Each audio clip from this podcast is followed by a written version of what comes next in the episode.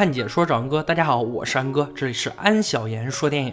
今天安哥给大家讲一部退休特工被人屡屡挑衅，再次出山干翻特工的电影《深渊人二》。废话不多说，让我们开始说电影吧。这部电影承接上一部的剧情。电影一开始，黑哥乔装打扮，登上了一辆开往土耳其的火车。他看到一个西装男走进餐车厢后，便紧跟而去。原来西装男是个虐待狂，他为了惩罚前妻，便把女儿从前妻身边绑走。黑哥劝说西装然让小女孩回到母亲身边，可对方不仅不听劝，还想动手。黑哥不慌不忙地按下手表计时器，以一敌三，干净利落的不到二十九秒就结束了战斗。西装男见此情景，只能作罢。黑哥悄悄地将小女孩送回了妈妈的身边。自从上次的事件后，他便辞去了百货商场的工作，选择成为了一名网约车司机。期间，他遇到了形形色色的陌生人，有将要面试的职场新人，也有刚刚被大学录取的高中毕业生，还还有将要赴伊拉克前线的入伍新兵。其中有位年过花甲的老人，更是黑哥的常客。他把黑哥当做无话不聊的朋友，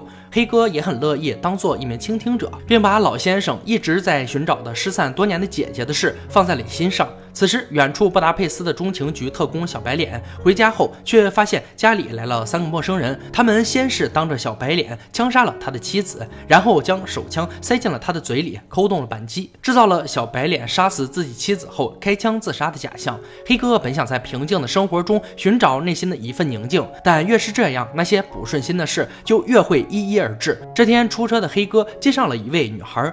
只见这位女孩衣衫不整，还不停哭泣。丰富的经验告诉她，这位女孩一定受到了凌辱。于是他把女孩送往医院之后，以付款不成功为由，敲开了网约车客户的房门，要求几个嚣张掠图、删除不雅视频，并向警方自首。但几个年轻人哪能将一个不认识的中年大叔放在眼里？就在其中一个年轻人反锁房门的同时，黑哥按下了电子表的计时器。不出所料的，几个年轻人不是被打断胳膊，就是被踢断了腿。还有的直接被扭断了脖子，整个过程仍然仅用了二十九秒，但在黑哥看来还是差强人意。最后在扭断了一个人的左手后，顺带着要了一个五星好评，才离开了现场。等黑哥忙完回到家，好友金发姐已经在家里等待多时。金发姐在政府部门工作，给黑哥的行侠仗义提供了很多情报。之前黑哥救下的小女孩，也是多亏了金发姐的帮助。随后因为金发姐要去执行调查小白脸死因的任务，黑哥便把。他送上了车，金发姐在调查中发现了几处不对劲的地方，就和助手短发哥在回酒店的途中讨论。可就在回到酒店房间后，却遭遇了两个瘾君子的抢劫。虽然在打斗过程中，金发姐奋力反抗，但毕竟双拳难敌四手，还是被歹徒杀死。而这时，正在波士顿的黑哥也接到了金发姐丈夫打来的电话，得知金发姐不幸遇害的黑哥立即赶往她家里。比利时警方给出的结论是死于一场抢劫案，但。金发姐的丈夫并不认同，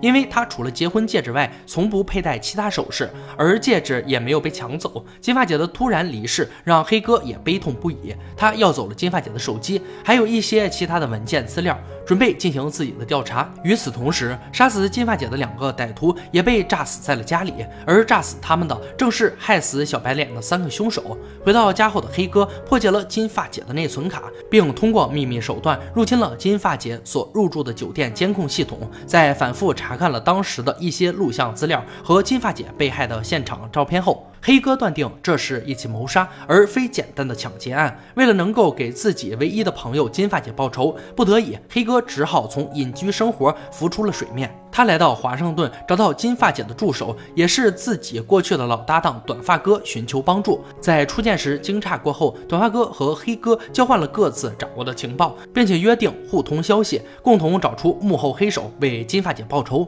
因为感觉金发姐的死与布达佩斯的自杀事件有联系，回到家后的黑哥模拟了现场情景，通过对现场遗留的蛛丝马迹，开始进行了一番仔细的推敲。黑哥认定现场一定还有其他的人，原因就是。杀死小白脸妻子的是左撇子，而开枪打死小白脸的却是用右手开枪的人。得到这个答案后，黑哥第一时间把这个情况告诉了短发哥，两人还约定进一步合作，有消息再联系。然而黑哥的调查才刚刚有所进展，自己就遇到了危险。这天，他送一位非常奇怪的客人去机场。凭借着敏锐的洞察力，黑哥发觉对方来者不善。为了验证自己的推断，他驶向了机场相反的位置。结果这个奇怪的客人毫无反应。黑哥随即揭穿了杀手，杀手也不再掩饰，直接就开始动手。但黑哥一个急转弯，使得杀手重心不稳，差点把自己给捅了。杀手调整姿态，再次冲了上去，却被黑哥空手夺白刃，照着门面就给了杀手一拳。招架不住的杀手突然想起自己还有枪，可是黑哥一个急刹车，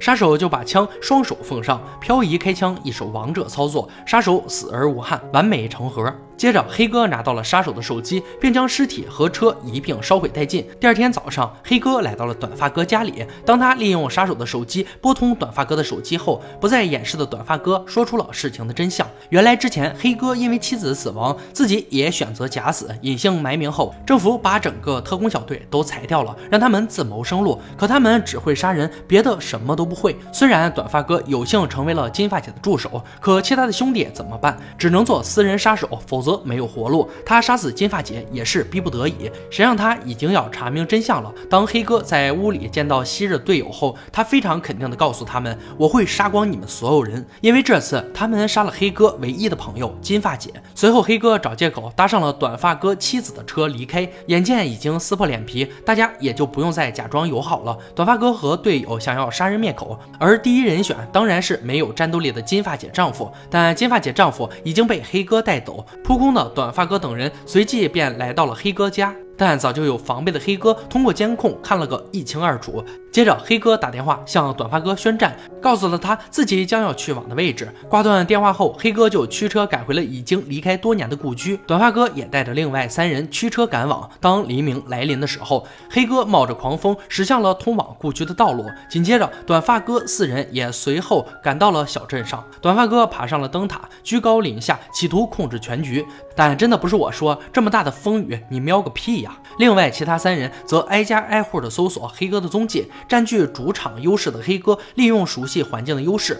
先是利用鱼叉干掉了大胡子，紧接着在狂风暴雨的掩护下，用匕首三下五除二干掉了第二名敌人。然后他回到妻子生前开的面包店，因为熟知对方的行动策略，便用匕首割开了面粉的袋子，并打开电风扇，吹得满屋都是面粉。可闪光弹伴随着屋内的面粉，引起了粉尘爆炸，杀手成功的被自己的智商秀死。最后只剩下灯塔上的短发哥了。然而短发哥的智商也很感人。自己打断的电线被风吹回来，抽到了自己。短发哥一边咒骂，一边把眼睛抵在望远镜上。结果一转身都差点撞到黑哥怀里，可想而知，短发哥哪里是黑哥的对手。两人经过几番打斗，黑哥便把短发哥的尸体推到了海里，随即被海浪卷走。黑哥的生活也随之短发哥的尸体消失，回归了平静。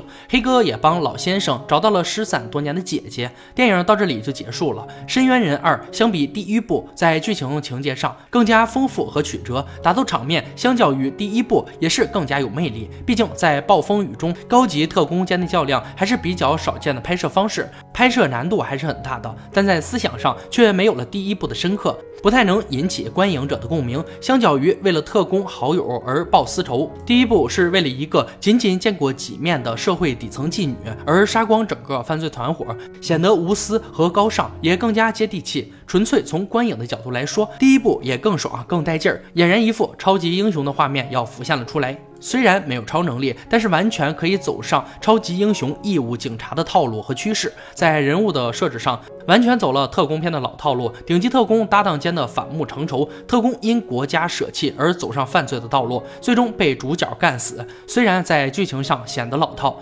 但这还是一部好电影，很适合当做茶余饭后的下饭电影来观看。好了，今天解说就到这里吧。喜欢安哥解说，别忘了关注我哦。看解说找安哥，我是安哥，欢迎大家订阅我的频道，每天都有精彩视频解说更新。我们下期再见。